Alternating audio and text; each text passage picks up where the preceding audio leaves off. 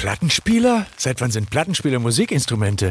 Na, spätestens seit DJ Cool Herc.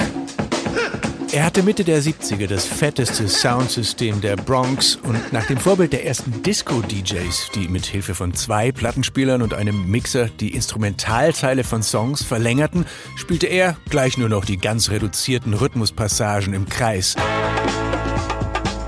weil die Tänzer drauf abfuhren und man gut drüber quatschen konnte. So erfand Cool Herc den Breakbeat und wir ahnen, was am Ende rauskam, als auch das Drüberquatschen, das Rappen zur Kunstform wurde.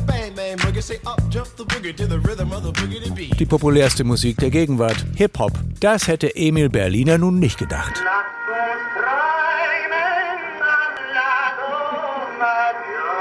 1887 hatte der sein Grammophon zum Patent angemeldet.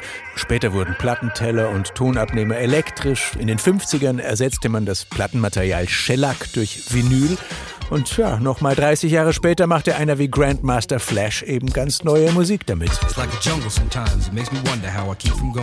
Er gehörte auch zu den frühen Virtuosen des Backspins. Da zieht man die laufende Platte zurück und lässt sie wieder los und kann so bestimmte Passagen wiederholen oder mit den dabei entstehenden Scratch-Geräuschen richtig was spielen.